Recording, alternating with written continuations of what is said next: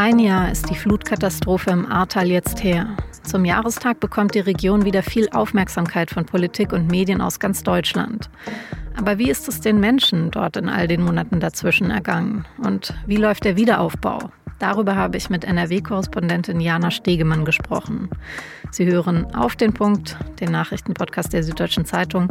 Ich bin Franziska von Malsen. Schön, dass Sie dabei sind.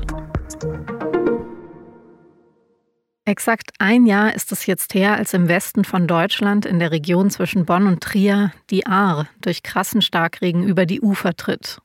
Das kleine, eigentlich unauffällige Flüsschen wird in nur Stunden zu einer reißenden Flut, die einen ganzen Landstrich mit sich reißt.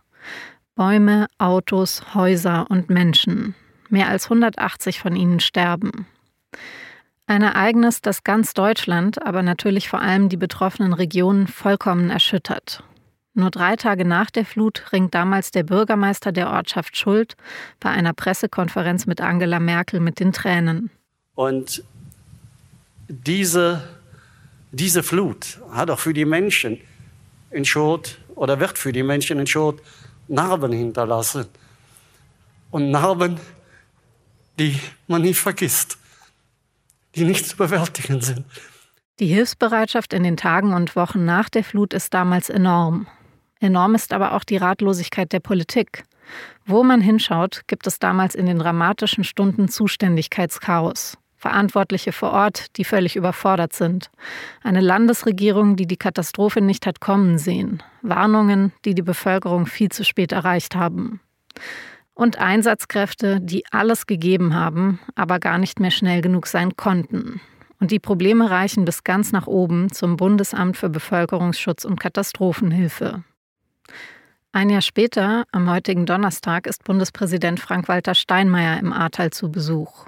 Deshalb bin ich heute am Jahrestag des Grauens der Flut wieder hier, um zu signalisieren, wir haben die Menschen im Ahrtal nicht vergessen und wir wissen, wie viele noch ringen mit dem Wiederaufbau ihrer Wohnungen und Häuser. Derweil hat Innenministerin Nancy Faeser am Mittwoch in Berlin in Aussicht gestellt, den Katastrophenschutz deutlich zu verstärken.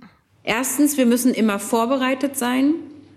Zweitens, wir müssen früh vor den Gefahren warnen. Drittens, wir müssen effizient handeln. Meine Kollegin Jana Stegemann war seit der Flut mehrmals in der Region unterwegs. Mit ihr habe ich darüber gesprochen, wie es den Menschen dort seither ergangen ist und ob die Hilfe wirklich ankommt. Jana, ein Erlebnis von dir ist mir besonders in Erinnerung geblieben. Das hattest du auf einer Recherchereise jetzt im Mai, also weder direkt nach der Flut noch jetzt zum Jahrestag. Vielleicht magst du es noch mal erzählen.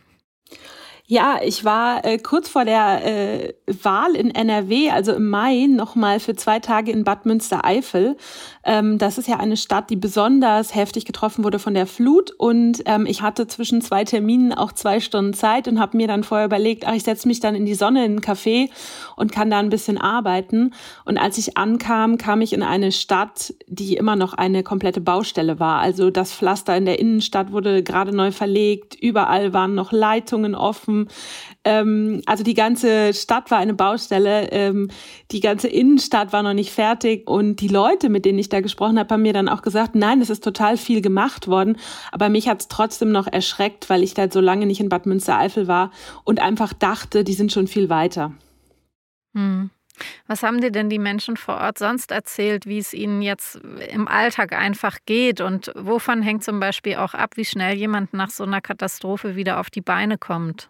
Also es ist total individuell, muss man wirklich sagen. Man kann in den Flutgebieten, kann man von Haus zu Haus gehen, von Tür zu Tür und hat erlebt wirklich die unterschiedlichsten Geschichten. Also mir ist ein Unternehmer in Erinnerung geblieben, der führt da das Trachtengeschäft mit seiner Frau gemeinsam. Der ist damals in der Flut auch mit, von dem Wasser mitgerissen worden, ähm, hat sich den Fuß gebrochen, hat sich stundenlang an einen Fahrradständer geklammert, wurde dann doch gerettet. Die Bild-Zeitung hatte ihn kurzzeitig für tot erklärt sogar. Wahnsinn. Und er ist dann mit dem gebrochenen Fuß damals, ähm, war er kurz im Krankenhaus, hat sich dann aber selbst entlassen und hat gemeinsam mit seiner Frau und der Familie sowohl das Trachtengeschäft wieder aufgebaut als auch ähm, im Ort eben geholfen. Und ähm, dieser Mann einfach hat jetzt vor kurzem erst sein äh, Trachtengeschäft wieder öffnen können. So lange hat die, ähm, die Reinigung, ähm, der Wiederaufbau gedauert von einem ja eigentlich kleinen Geschäft. Und ähm, ich muss auch noch daran denken, mir ist da in Bad Münstereifel auch eine Wirtin begegnet, die führt da die älteste Kneipe ähm, der Stadt also das älteste Wirtshaus, wo auch Olaf Scholz ähm, damals ähm, war zu Besuch und die hat zum Beispiel einen großen Teil ihrer Altersvorsorge aufgelöst, um ähm, da weitermachen zu können. Und ähm, also es ist noch sehr, sehr viel zu tun. Das klingt ja jetzt nach total beeindruckenden Geschichten von einzelnen Menschen, die sich einfach selber wieder auf die Beine geholfen haben. Aber kann man es irgendwie subsumieren, ob insgesamt die Hilfe seitens des Staates und das Geld denn bei den Leuten angekommen ist? Das klingt ja jetzt nach deinen Schilderungen zumindest nicht danach, als wäre es flächendeckend der Fall.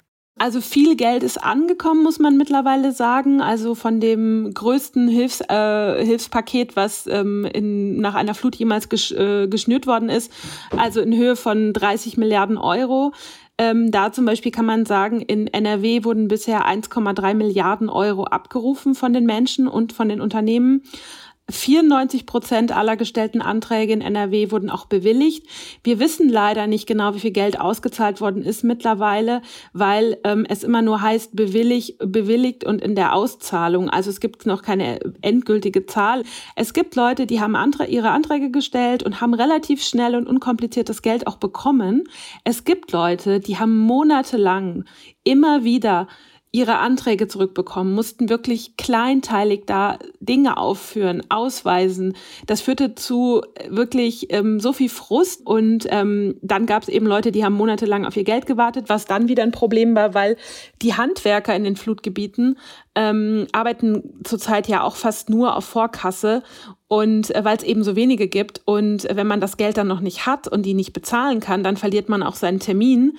Ähm, mit den Handwerkern und muss dann wieder monatelang warten. Also insgesamt würde ich sagen, natürlich kann man 30 Milliarden Euro nicht einfach äh, den Leuten ohne jegliche Kontrolle irgendwie unbürokratisch geben und jedem irgendwie einen Umschlag in den Briefkasten stecken, wenn es noch Briefkästen gab an den Häusern. Aber ähm, es war schon teilweise sehr bürokratisch in den Bundesländern, wie das geregelt war und deswegen ging es einfach nicht so schnell. Hm. Jetzt hat ja Bundesinnenministerin Nancy Faeser gerade verkündet, dass sie den Katastrophenschutz umkrempeln und verstärken will.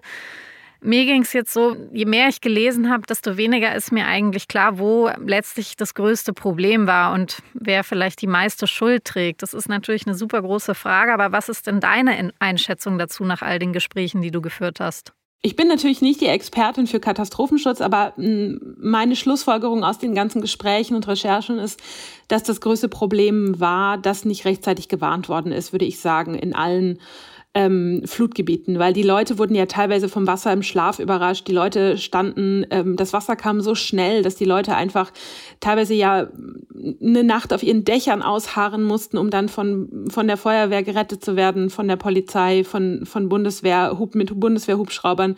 Ähm, also im Ahrtal war es ja zum Beispiel so, dass dann erst um 23 Uhr der Katastrophenfall ausgerufen wurde. Und das war ein Moment, wo die ähm, Autos schon wie so auf dem Wasser tanzten und von den, ähm, von den Flu, von der Flut mitgerissen worden sind. Also, wo man schon dachte, so, wieso hat da vorher niemand was gemacht? Und dann ein, ein mhm. sehr, sehr großes Problem ist auch gewesen, dass eben die Behörden untereinander nicht koordiniert zusammengearbeitet haben und dass da viel irgendwie an also es ist sehr, sehr, es hätte einfach viel besser koordiniert werden müssen.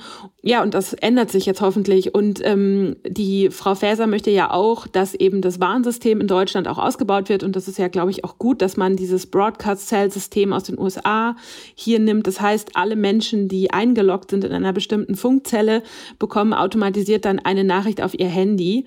Ähm, das wäre schon mal sehr hilfreich. Dann ähm, soll das Sirenennetz in Deutschland ja wieder ausgebaut werden. Das äh, wurde nach dem Ende des äh, Kalten Krieges ja hat man damals gesagt, man braucht es nicht mehr. Und was jetzt hoffentlich auch ähm, sich verbessert, ist, dass die Leute auch ein ganz anderes Bewusstsein haben, weil in der, in der Flut haben einige Leute wirklich noch versucht, ihre Autos aus Tiefgaragen zu retten und sind dann in den Tiefgaragen ertrunken. Also solche Sachen würde man jetzt heute wahrscheinlich nicht mehr machen, hoffentlich. Und das Bewusstsein in der Bevölkerung ist seit dieser Jahrhundertflut hoffentlich jetzt ein anderes geworden. Olaf Scholz, der damals ja noch Finanzminister war, der hat da schon gesagt, nichts und niemand macht die Toten wieder lebendig. Aber was ist denn dein Eindruck, wie wichtig ist für die Menschen die politische Aufarbeitung am Ende wirklich? Also zum Beispiel jetzt die Untersuchungsausschüsse.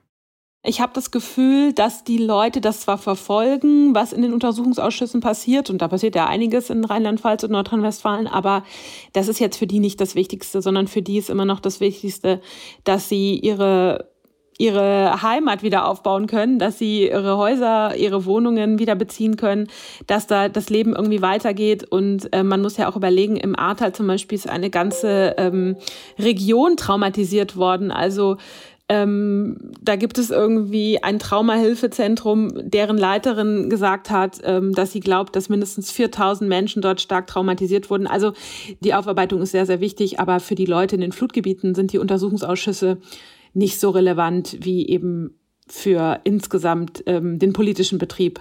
Hm.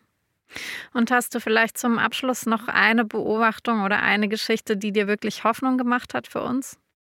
Was mir immer Hoffnung gemacht hat, ist, ähm, wenn man in den Flutgebieten mit den Leuten gesprochen hat und die haben alle gesagt, ähm, durch die Flut haben, haben viele ihre Nachbarn ähm, äh, besser kennengelernt oder dass sie auch gesagt haben, man hat sich gut man hat sich zusammen, man hat zusammen geholfen und wir haben auch mit einem Rettungstaucher der Polizei gesprochen, der hat, ähm, glaube ich, 65 Menschen äh, gerettet in der Flutnacht und auch unter Einsatz seines Lebens wäre dabei fast selbst ähm, gestorben. Also das sind schon Geschichten, die natürlich auch Hoffnung machen. Den Polizeitaucher, den Text dazu, den verlinken wir unseren HörerInnen auch im, in den Show Notes. Und dir danke ich jetzt erstmal für all deine Eindrücke von vor Ort und wünsche dir noch einen schönen Tag, Jana. Euch auch, danke. Dass alles teurer wird, darüber haben wir ja schon in der Folge von gestern gesprochen. Seit heute ist klar, um wie viel das Leben auch europaweit teurer wird. Die EU-Kommission erwartet für dieses Jahr eine Rekordinflation von 7,6 Prozent, ein historischer Höchstwert. Die steigenden Zahlen sind vor allem Folge vom Krieg in der Ukraine. Im Frühling hatte die EU-Kommission noch eine Inflation von 6,1 Prozent vorhergesagt. Im kommenden Jahr dann soll sich die Inflation in etwa halbieren. Eine Hitzewelle wütet in Südeuropa. In den kommenden Tagen werden in Italien und Frankreich Temperaturen von bis zu 40 Grad erwartet. Die Hitze führt zu extremer Trockenheit, Dürre und Waldbränden. In Sizilien und auf Sardinien gilt eine erhöhte Warnstufe. In Südtirol, der Toskana und Rom musste die Feuerwehr bereits mehrmals ausrücken. Auch in Frankreich kämpft die Feuerwehr gegen einen großflächigen Waldbrand an der Atlantikküste. Dort erwarten Meteorologen bis Ende Juli einen Dürrerekord.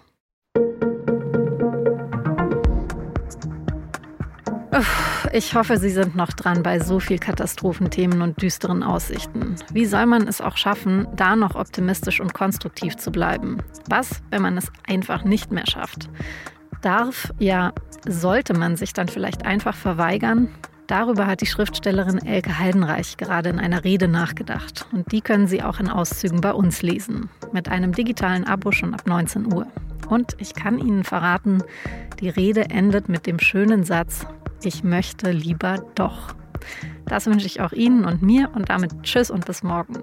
Redaktionsschluss für Auf den Punkt war übrigens wie so oft um 16 Uhr und produziert hat die Sendung Immanuel Pedersen.